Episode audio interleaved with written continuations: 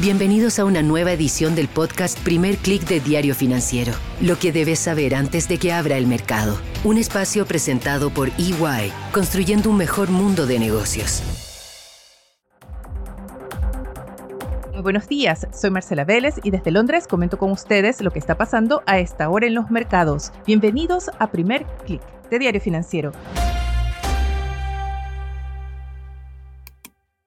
Buenos días, es lunes 20 de marzo, comenzamos la semana con el colapso de un nuevo banco, con una nueva ola de aversión al riesgo y con la idea de que esta crisis de confianza en algunos bancos va a llevar a una inminente recesión. Comencemos por lo que pasó ayer. UBS anunció la compra de Credit Suisse por 3.300 millones de dólares.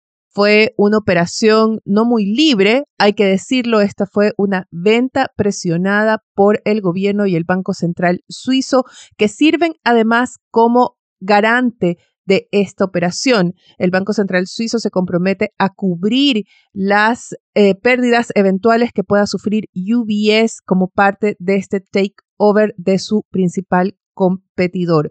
Es un golpe para la credibilidad de la banca en general, es un golpe muy duro para Suiza, que se ha destacado durante décadas, durante toda su historia, por la fortaleza de su sistema bancario y es una operación que marca varios hitos. El primero es que se trata de la caída de un banco que en general tiene buenos niveles de liquidez, un banco muy regulado, es uno de los grandes bancos europeos, de los grandes bancos internacionales, y el temor es que se demuestra el poder que tiene ahora las redes sociales y también la posibilidad de mover capitales muy rápido gracias a la tecnología, cómo una ola de desconfianza puede afectar incluso a un banco como este, con buena liquidez, bien regulado. Veía esta mañana Paul Donovan, él es economista jefe de UBS Global Wealth Management, y él afirmaba que se trata del primer colapso bancario provocado por las redes sociales. La situación de Credit Suisse es muy diferente a la del Silicon Valley Bank, que estaba muy expuesto al riesgo de una sola industria. Este es un banco también con operaciones internacionales y lo que demuestra es que al final de cuentas el negocio bancario es una cuestión de confianza. Si los clientes pierden la confianza en el banco, van a comenzar a demandar sus depósitos y esto genera una crisis para el banco. Analistas consideran que lo anunciado el fin de semana fue la mejor solución posible. Se evitó una nacionalización, se evitó, se evitó una quiebra, que sería el peor escenario. Sin embargo, tiene consecuencias bastante graves para el sistema financiero. En lo humano se habla de miles de despidos, se habla también del cierre de unidades completas. Hay la posibilidad de que se cierre el banco de inversión de Credit Suisse. Se considera que este es uno de los activos más riesgosos que UBS no querría tomar. Y en lo financiero, el riesgo está para los tenedores de bonos. Como parte de este acuerdo, se anunció que 17 mil millones de bonos denominados AT1 valen a partir de ahora cero. Es decir, que los inversionistas que tenían estos bonos del Credit Suisse perdieron sus inversiones. Es la primera vez que los tenedores de acciones, los accionistas de, de un banco que colapsa, tienen preferencia sobre tenedores de bonos. Hay que mencionar dos cosas. Entre los principales accionistas de Credit Suisse hay nombres muy poderosos como fondos de Arabia Saudita y Qatar también es que estos bonos AT1 fueron creados precisamente con ese riesgo. Son instrumentos que crearon los reguladores europeos para capitalizar los bancos durante la última crisis financiera, la última crisis del euro, que afectó también con una ola de desconfianza a los bancos europeos. Estos son bonos que siempre se previó en caso de un colapso, en caso de una crisis, podrían perderlo todo. Lo que no esperaban los inversionistas es que un regulador financiero tomara tal decisión mientras protegiera a los accionistas que si bien pierden parte de su capital, porque el banco antes valía, no sé, 6 mil millones de dólares y ahora se vende por 3.300, si bien pierden capital, no pierden del todo sus inversiones. Es este último hecho lo que está afectando especialmente en el sistema financiero europeo. Vemos que caen con fuerza los bonos AT1 de otros bancos. Se va a generar o se plantea que se genera dudas respecto al riesgo que supone tener bonos de bancos europeos. En general, las acciones caen a esta hora arrastradas principalmente por acciones bancarias. UBS pierde en torno a un 12%, peores son las pérdidas de Credit Suisse, que cae casi 60%, pero también se arrastran a otros nombres considerados bastante sólidos, como Santander, que pierde en torno a un 4%, Deutsche Bank cayó hasta 10% esta mañana, ahora cae en torno a un 5%, bancos estadounidenses también están siendo afectados, vemos que sufren caídas ya de 1% antes de la apertura.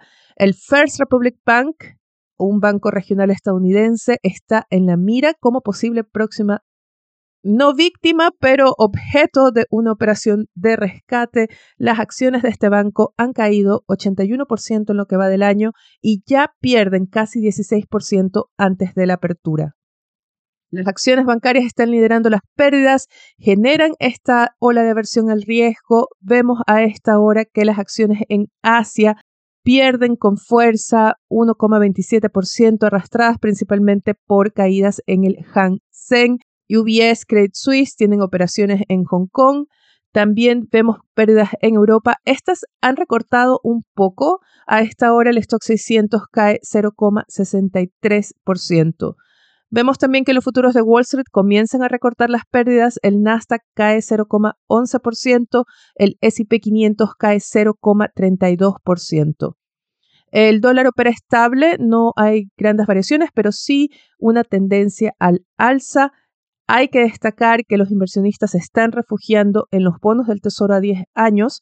La tasa de estos papeles cae desde el 3,6, 3,5 del cierre de la semana pasada, ahora está en 3,32%. Y también se refugian en el oro, que sube 1,52%. Por el contrario, vemos pérdidas en otros commodities. Hay que destacar la pérdida en el petróleo que cae 2%. Se debe en reacción a un anuncio de Goldman Sachs que recortó a la baja sus proyecciones para el precio del crudo. Cree que ya no va a alcanzar los 100 dólares por barril como había anticipado y es solamente un elemento más que habla de la idea de que esta crisis de confianza en los bancos va a arrastrar a una recesión en parte porque los costos de financiamiento para los bancos va a encarecerse.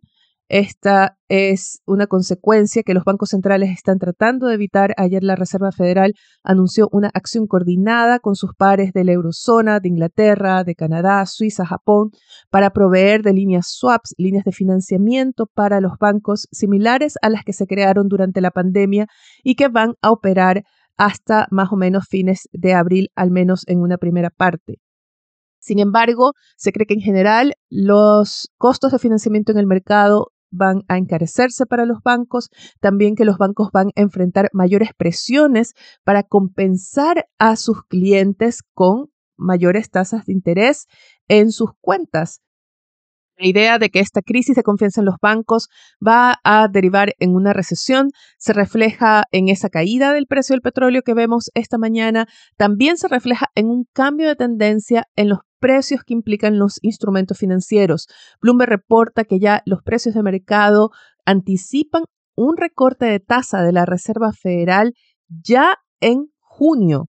Este es un cambio completo del pronóstico que teníamos hasta la semana pasada en que se había descartado ya la posibilidad de un recorte de tasas.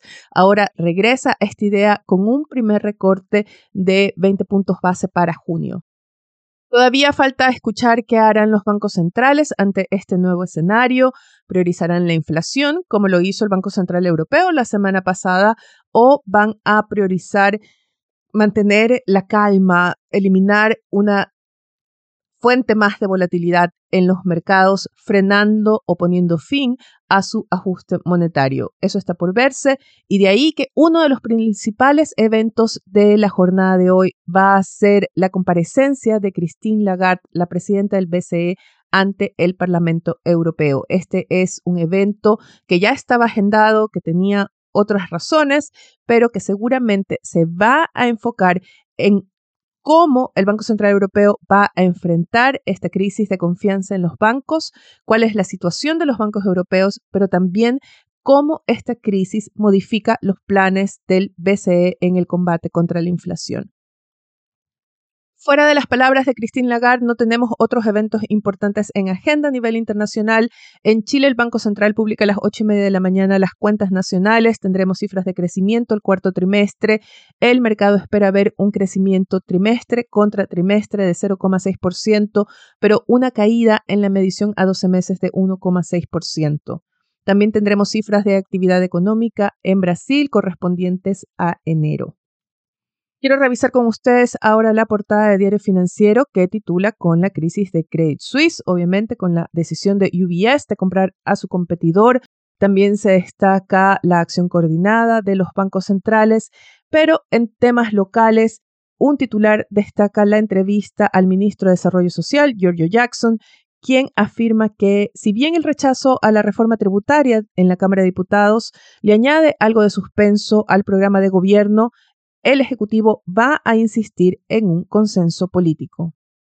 Otro titular afirma que el data center de Microsoft avanza en su tramitación ambiental y la mayoría de los organismos públicos aprueban la adenda complementaria.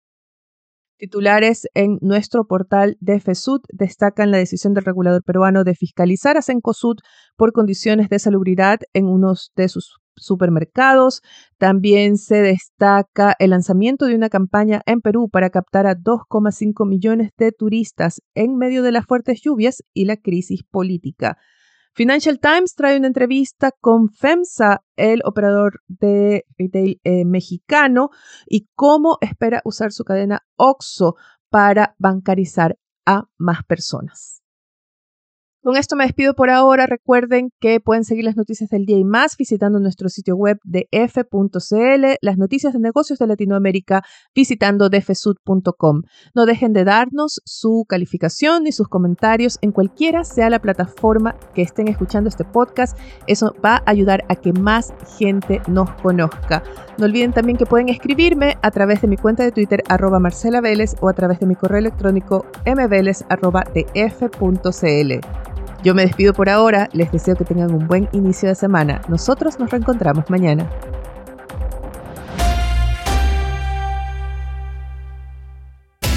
Esto fue el podcast Primer Click de Diario Financiero, lo que debes saber antes de que abra el mercado. Un espacio presentado por EY, construyendo un mejor mundo de negocios.